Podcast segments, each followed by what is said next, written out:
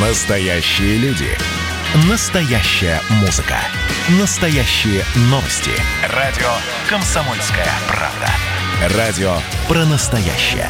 97,2 FM. эм.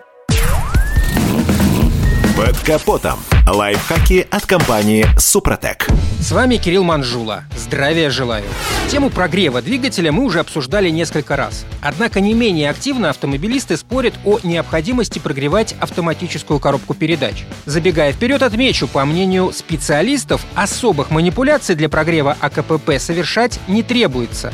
Но и начинать движение на холодную вредно и для двигателя, и для коробки. Объясню. Трансмиссионная жидкость – это масло. Значит, на морозе она густеет и теряет часть своих качеств. Для корректной работы агрегата нужно нагреть жидкость до такого состояния, чтобы ее параметры соответствовали рабочему диапазону. А для этого требуется время, и оно равно прогреву двигателя.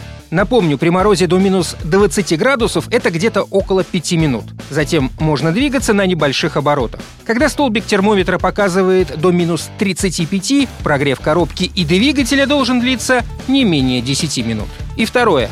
В интернете можно найти кучу советов, что для прогрева трансмиссионного масла необходимо прогнать селектор по всем положениям, задерживаясь в каждой точке на несколько секунд. При этом машину нужно удерживать на месте педалью тормоза.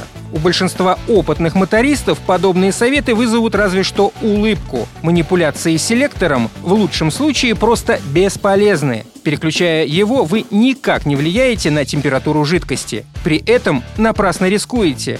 Электронное управление может интерпретировать быстрое переключение как замыкание или другую поломку. Я уже не говорю про то, что нога может случайно соскользнуть с педали тормоза. Да, и не забывайте вовремя менять трансмиссионную жидкость. Производители советуют это делать в среднем через 60 тысяч километров пробега. А для того, чтобы защитить коробку, продлить ресурс, рекомендуем применять присадку Супротек АКПП. Это средство добавляется в трансмиссионную жидкость, но не изменяет ее свойства. Состав восстанавливает производительность и давление насоса, убирает отложения в каналах и клапанах гидроблока. Это оптимизирует работу автомата. Конечно, если износ уже значительный, никакая автохимия не спасет.